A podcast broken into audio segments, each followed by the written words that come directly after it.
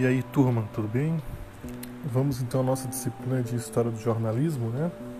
E vamos falar um pouco então do telejornalismo no Brasil, né? Já que nós falamos do surgimento da TV, em experimentos co-irmã do rádio, todos os experimentos científicos e tecnológicos que funcionaram para o rádio, no início também funcionaram para que depois viesse a criação e a consolidação da TV, né? A TV no Brasil cresce junto com a publicidade e propaganda e aí a gente vai falar do telejornalismo, né? Vamos avançar um pouquinho nos nossos conteúdos, tá? Então, olha só, na década de 50, a gente vai ter uma virada fundamental na história da comunicação no Brasil, que é a chegada da televisão, né? Só que aí a, a chegada da televisão, ela vai estar aqui em 1950 a período de implantação, né? A popularização dela vai ser entre as décadas de 60 e 70 tá certo? Mas nesse contexto inicial, na década de 50, que o jornalismo brasileiro vai se confundir com a TV e com as primeiras transmissões dela, né, que se deram em 18 de setembro de 1950, tá? Aí você tinha uma figura muito dinâmica como o Assis Chateaubriand, que era empresário e jornalista, né? Que ele vai criar um, um, um novo momento para o país com a inauguração da PRF 3 barra TV Tupi, que era o canal 3 em São Paulo, né? Então, tecnicamente era PRF3 barra TV Tupi, que era o canal 3. Canal que transmitia para no máximo 100 televisores em São Paulo. Olha só como começa, né? 100 televisores. Então, os televisores estavam nas casas das famílias mais abastadas, né? Nos interiores do Brasil, quem tinha televisão no início, além dos, dos mais ricos, era a própria prefeitura. Então, a prefeitura botava na praça, ligava e depois alguém o funcionário desligava e guardava, né? Tá? Então começa assim, né? E aí no dia seguinte da, da inauguração, no dia 18 de setembro, a TV Tupi vai transmitir o primeiro telejornal, que, que se chamava Imagens do Dia, né? Aí tinha imagens brutas. O que, que, eram, o que, que, o que, que são imagens brutas? São imagens sem qualquer tipo de edição, né? Eles tinham registros dos acontecimentos do dia e aí mostrava essas imagens sem edição e depois os jornalistas comentavam, né? E quem estava na frente desse telejornal era Maurício Loureiro Gama, tá? Um dos pioneiros aí do telejornalismo também, né? E aí era interessante que não tinha um tempo estipulado para acabar esse jornal. Né? Era o tempo que fosse necessário para que todas as notícias fossem ditas e apresentadas, né? Então é interessante isso. Hoje com a TV toda num esquema de produção industrial com o break comercial e o merchandising muito forte dentro da programação, né? Inclusive aquelas questões que nós discutimos do jornalismo ser mais estético e ser mais palatável como produto para vender, você não imagina um jornal demorando mais do que o horário que ele está convencionado, né? Porque senão ele vai invadir o espaço de outros produtos como novelas, séries, reality shows, futebols, né? entre outras coisas também, tá? Bom, e aí daquela data, então, o telejornalismo ele foi conquistando o público brasileiro, né? E aí, claro, houveram adequações, né? Houve adequações, tá? Porque porque até então ele era uma cópia mal feita no primeiro momento do que se fazia no rádio e com a herança do jornalismo impresso, que é o mais antigo, né? Então foi necessário ir se adaptando, adaptando linguagens, criando técnicas e alternativas para poder fazer um jornalismo maduro e também naquele tempo já se preocupando com uma coisa chamada público-alvo, né? que é o público consumidor do jornal. Tá bom? E aí é, nós temos um autor chamado Ramonet, ou, ou Ramonet, me desculpem porque eu não conheço o autor para falar a pronúncia correta. Pode ser Ramonet ou Ramonete, né? Vai depender aí do país de origem dele, tá? Mas eu prometo que a próxima vez que eu for trabalhar com vocês, com vocês eu trago essa pronúncia, né? Ele vai dizer pra gente que, que em tempos de globalização, e essa globalização vai ser dos anos 80 em diante, a televisão vai assumir o poder, né? Não apenas como a primeira mídia de lazer e diversão, porque a gente usa a TV para se entreter, isso é diversão e lazer, né? Mas também a primeira mídia de informação. Então, nos anos 80, a TV vai superar, e principalmente o telejornalismo, é, o, o, rádio, né, o, tele, o, o rádio jornalismo, o jornalismo impresso de revista, e aí vai se colocar como o meu principal deles. Tanto que quando a gente vai estudar as outras questões do jornalismo, da produção de pauta, a gente já sabe que o jornal impresso ele é pautado pelas notícias do jornal noturno da televisão, né? Nós conversamos sobre isso, tá? Bom, e aí vamos à citação do autor, né? Abre aspas. Se a televisão assim se impôs, foi não só porque ela apresenta um espetáculo, mas também porque ela se tornou um meio de informação mais rápido do que os outros, tecnologicamente apta, desde o fim dos anos 80, pelo sinal de satélites, a transmitir imagens instantaneamente à velocidade da luz, tomando a dianteira na hierarquia da mídia. A televisão impõe aos outros meios de informação suas próprias perversões, em primeiro lugar com seu fascínio pela imagem. E com esta ideia básica, só o visual merece informação. O que não é visível e não tem imagem não é televisável, portanto, não existe mediaticamente. Então vamos fazer essa análise também, né? A televisão toma a dianteira, se coloca como principal veículo, pauta os outros veículos também, uh, se utiliza do fascínio dos homens pela imagem, pela imagem em movimento, que, é que esse fascínio por imagem é um fascínio universal, todos os homens de alguma forma ou outra vão consumir imagens, né? Mas aí vai ter um problema pra gente. Que vai ser o problema de tudo aquilo que não for imagético, que não for palatável para consumo, ele vai ser totalmente excluído da pauta. Então você pode imaginar que muita informação, muitas matérias importantes podem ficar de fora porque não tem uma adaptação à imagem também. Tá? Então a gente tem que ter, sempre estar muito, muito concentrado nesses fatores. Porque esse fator ele vai fundamentar duas questões que eu falei na aula passada com vocês. Que primeiro é o fator da notícia da informação como produto, por conta da veia comercial e econômica do jornalismo. E o segundo é por conta do fator estético. O fator estético da imagem, das sensações que aquilo vai despertar no público por ter uma imagem bonita, muita técnica, vai ser um fator totalmente ligado ao fator econômico comercial. Tá? Então a gente não pode esquecer esses pontos porque esses conhecimentos vão se ligar com análise de outras disciplinas, né?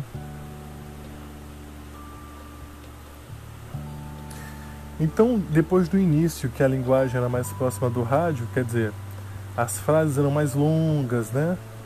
Ah, muitos detalhes sobre os assuntos que eram enfocados, porque o jornalismo do rádio, como ele não traz imagem, ele necessitava ter tudo muito bem explicado. A, a gente vai ter algumas alterações, né? Então, por exemplo, você vai ter a, o amadurecimento da edição, a imagem vai ser editada, você vai ter o amadurecimento da qualidade da câmera de trabalho de luz, da apresentação do jornal, como assim a apresentação, entonação de voz, postura do apresentador, questões de biotipos que são impostos, né? Ah, se a gente for analisar, existe um biotipo para apresentador de jornal e para apresentadora, são os âncoras, né? É cenário ou estúdio, tá? Como isso vai estar iluminado, características visuais como logotipo, né? Marcas, vinhetas, né? como tudo isso vai aparecer. E aí nesse, nesse grande desenvolvimento do telejornal, uh, a gente vai ter um, uma apreciação do jornalismo que ele vai ser meio que influenciado por uma espécie de cartilha americana. A cartilha americana, né, ela, ela tem uma, é, é um ideal muito bonito, que é o seguinte, o trabalho do jornalismo ele deve estar em defesa da objetividade do fato, daquilo que de fato a notícia deve contar, e da imparcialidade, né? que é um valor que se busca no jornalismo, que se estuda, que se questiona muito, mas que por vezes, por questões políticas de linha editorial, ou mesmo questões comerciais, é difícil de chegar. Mas a gente não pode ser ingênuo de achar que não existe imparcialidade só por conta de uma orientação política do dono do jornal, dos proprietários, dos acionistas, né? E também por conta dos aspectos econômicos. Ah, quando a gente fala de imparcialidade, a gente leva isso para todos os campos da vida, tá? É difícil ser imparcial, porque todos nós temos um lado e uma predileção nos fatos que acontecem na vida, nos assuntos. Né? Então é difícil que eu seja imparcial numa sala de aula. E é difícil que vocês sejam imparciais na análise de vocês do conteúdo ou mesmo sobre a minha aula. Porque vocês vão analisar a minha aula não com neutralidade, mas vão analisar a minha aula com uma subjetividade de vocês, que vai fazer vocês serem mais simpáticos ou não aquele assunto. Tá? Então o jornalismo encara isso, porque o jornalismo é feito por pessoas também, né? A gente não pode ah, ficar romantizando tanto. Quando digo romantizando, não é pra gente não esque pra gente esquecer a ética e a moral, muito pelo contrário. A ética e a moral devem ser preservadas. Mas a nossa análise objetiva sobre o jornalismo, ela deve ser pautada no que ele é, certo? E aí quando a gente for fazer uma projeção, um projeto, a gente discute o que ele deveria ser. Mas de início, para ser uma análise científica, eu tenho que ver o objeto como ele é e analisar, tá? E aí, se a gente for analisar a produção de notícias, de informação no telejornalismo brasileiro, no telejornalismo mundial, você vai ver que não tem nenhuma imparcialidade, tá?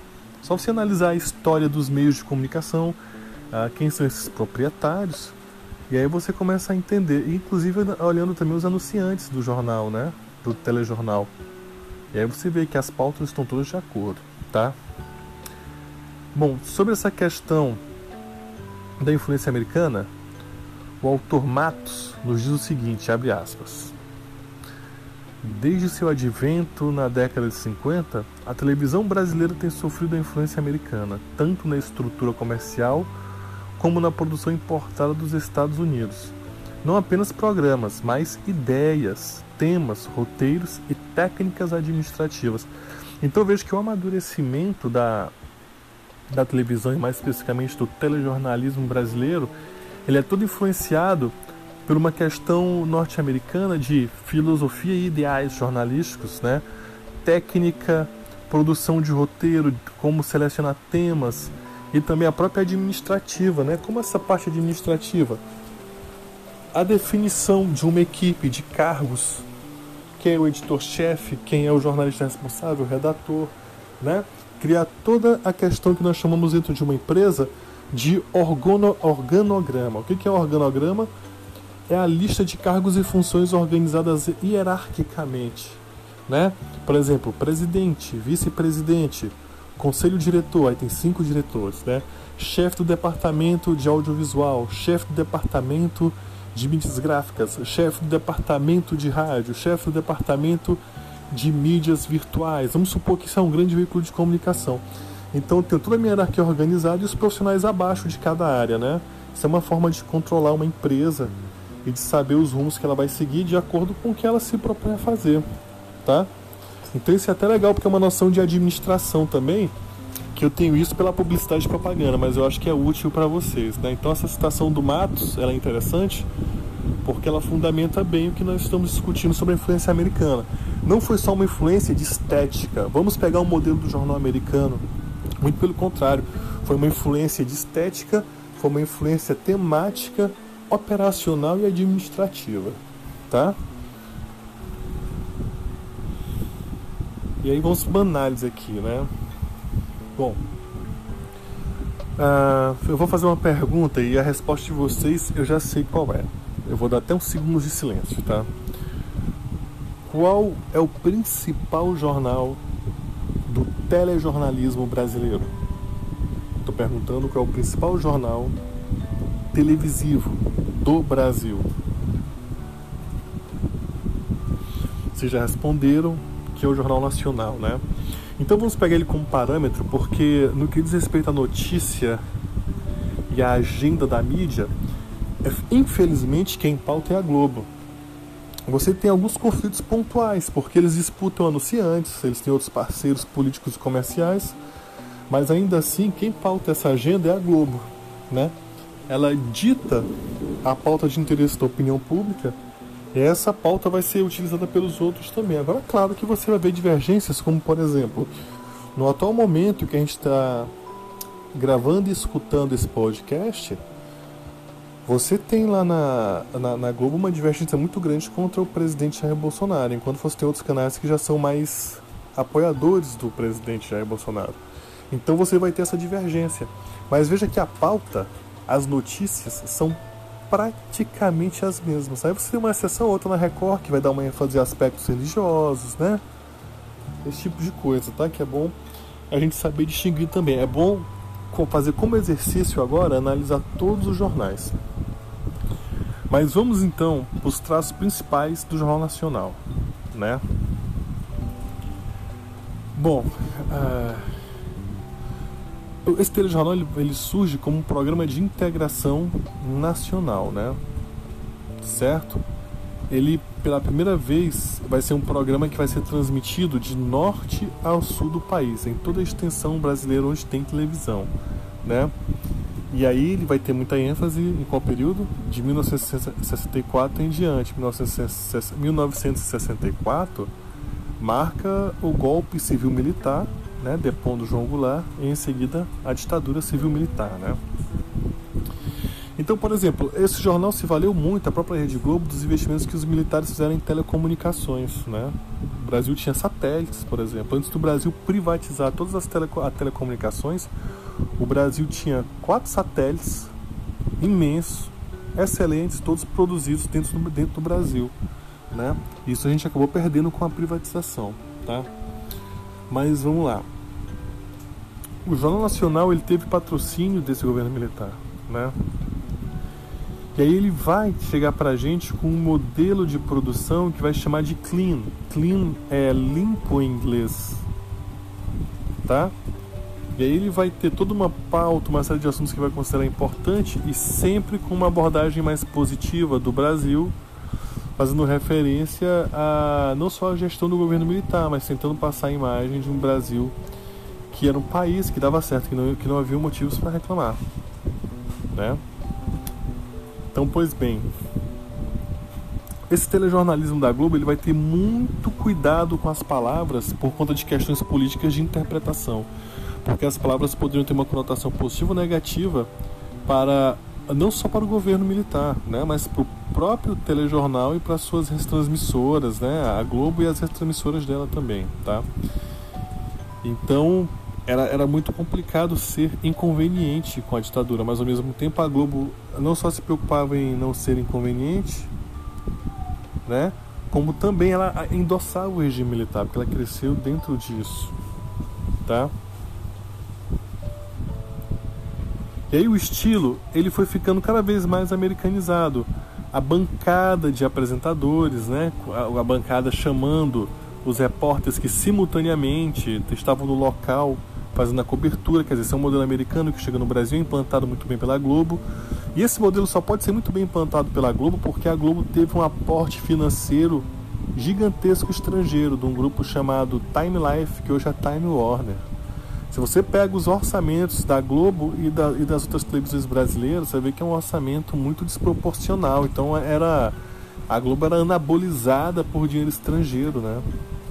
Não existia concorrência, tanto que se criou um monopólio e, e hoje as TVs tentam pegar alguma fatia da Globo, né? Você vê que quando elas ganham na audiência por algum programa que não é tão importante, por exemplo, a Globo, a Globo passa o seu programa mais simples e eles passam, os outros canais passam seu programa mais sofisticado e eles ganham algum momento por um ponto ou dois, é uma festa, né?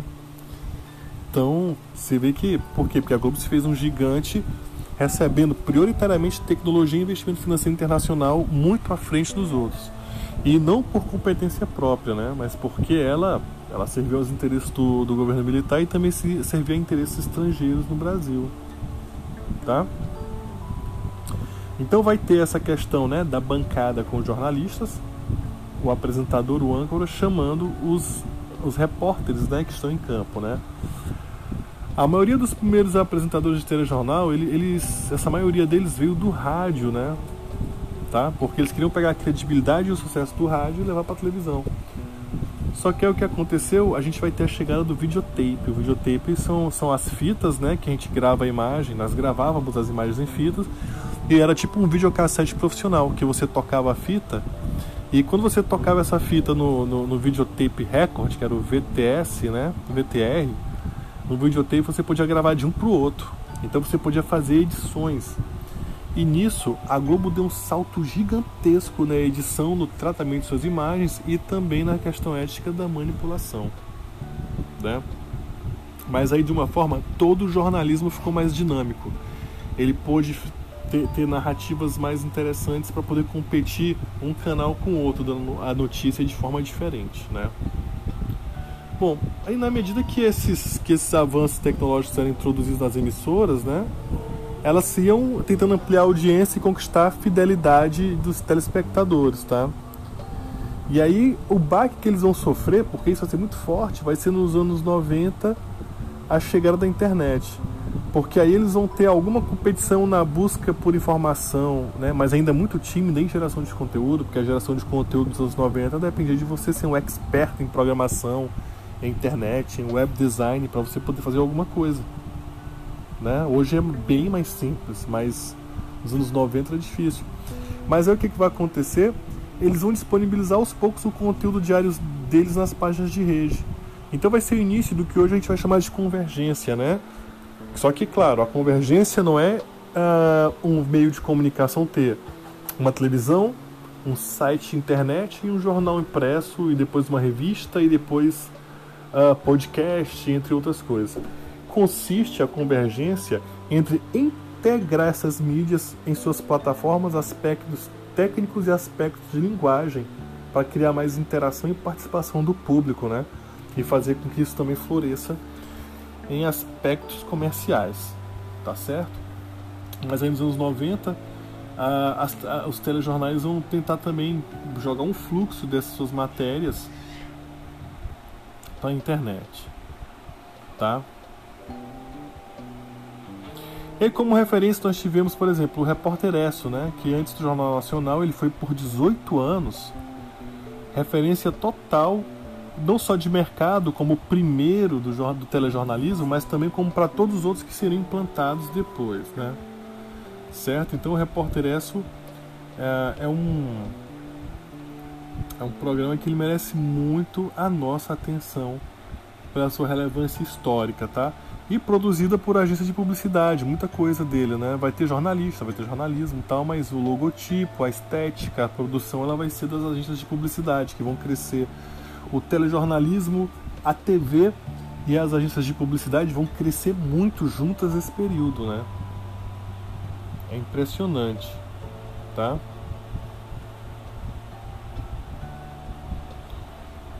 Bom, aí a gente vai ter também a TV Bandeirantes, certo? A TV Bandeirantes vai ter um jornal chamado Titulares da, da, da Notícia, né? Que vai ser na década de, 60, de 70, tá? E é um formato uh, que ele que ele que a atração dele principal não era em tempo integral, né? As notícias, certo? Uh, ia ter uma outra dinâmica também, né? E aí eles tentando superar alguns problemas eles vão partir para outros caminhos também, como fragmentação de conteúdo e etc. Tá? A gente vai ter também a, a, a, a TV Tupi, porque a TV Tupi ela vai sofrer um pouco quando o repórter ESSO acaba, né? O que ela vai colocar no local do repórter ESSO? Como ela vai fazer isso, né? E ela vai criar a Rede Nacional de Notícias, né? Aí seria um programa transmitido diariamente para várias capitais do Brasil, né? E a identidade do programa ia ser traduzindo no cenário, né, que é colocar os apresentadores em primeiro plano, destacando o fundo da sala, que era o que? Era uma redação, né? Já trabalhava essa proposta que hoje a gente vê no telejornalismo da Globo, tá? Todos esses nomes que eu estou falando de telejornais, apresentadores, datas, os autores também é importante que vocês pesquisem, tá? Quando acabar aqui esse podcast, eu vou postar um artigo para vocês que conta toda essa história também, tá bom? É um artigo bem interessante, tá? E claro, vocês devem sempre buscar os livros de referência. Ah, como a biblioteca do Selma tá, tá sem acesso pra gente, né? aí vocês terão que buscar os que eu consegui mandar para vocês em PDF, que eu tinha mandado por e-mail e que eu postei aqui no grupo também, tá?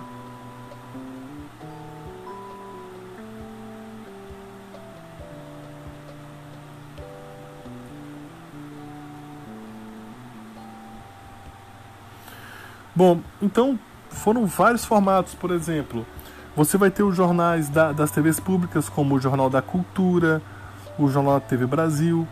Você vai ter, durante um problema, uh, o Jornal da Bandeirantes, que vai ter como, como grande âncora Marília Gabriela, que é uma pessoa de gabarito hoje no telejornalismo, né? Tem programa próprio, com o próprio nome, né? Certo? O SBT vai trabalhar durante tempo e vai fazer muito sucesso com o Boris Casoy, tá? Então, eles pegaram esses grandes nomes do jornalismo e deram liberdade para esses jornalistas, como Boris Casoy, Marília Gabriela. A, a, a Record trabalhou com Carlos Nascimento. Por quê? Porque eles queriam não deixar esse espaço todo para a Rede Globo. Eles sabiam que a Globo dominava, eles tinham outras prioridades onde eles eram bons. Mas eles não poderiam deixar esse espaço, uma questão de mercado e concorrência, totalmente é, na mão da Rede Globo, né? Tá? Então, tudo isso fez com que a gente tivesse vários avanços, até a gente ter também as revistas eletrônicas, que a mais famosa delas é o Fantástico, né? Com vários quadros, quadros temáticos, presença de apresentadores, né? E aí você vai ter uh, o Fantástico, você vai ter o. Da Record é Domingo Espetacular, é isso? Vocês me, me, me cobrem esse nome de ferrado, tá bom? Mas aí você vai ter vários, né? Então, assim, o formato do telejornalismo, ele vai ampliando, ele vai ficando mais complexo, ao mesmo tempo que eles vão ter uma concorrência muito grande por questões comerciais e vão tentar ter uma pauta, uma agenda única de notícias para definir o que é notícia e concorrer entre si, a, a busca por novos formatos é interessante, né? Por mais que exista uma imitação, uma tendência de um imitar o outro, mas a gente vai ter isso bem interessante, né? Então hoje os conteúdos dos telejornais, eles estão todos nas páginas da internet.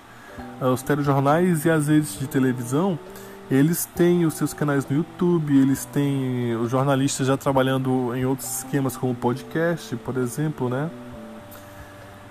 Então, outro espaço que vai aproximar o público com as notícias e ao mesmo tempo pode fazer com que esse público, tendo contato com esse, com esse conteúdo jornalístico do telejornal na internet, possa migrar para a audiência na televisão, né?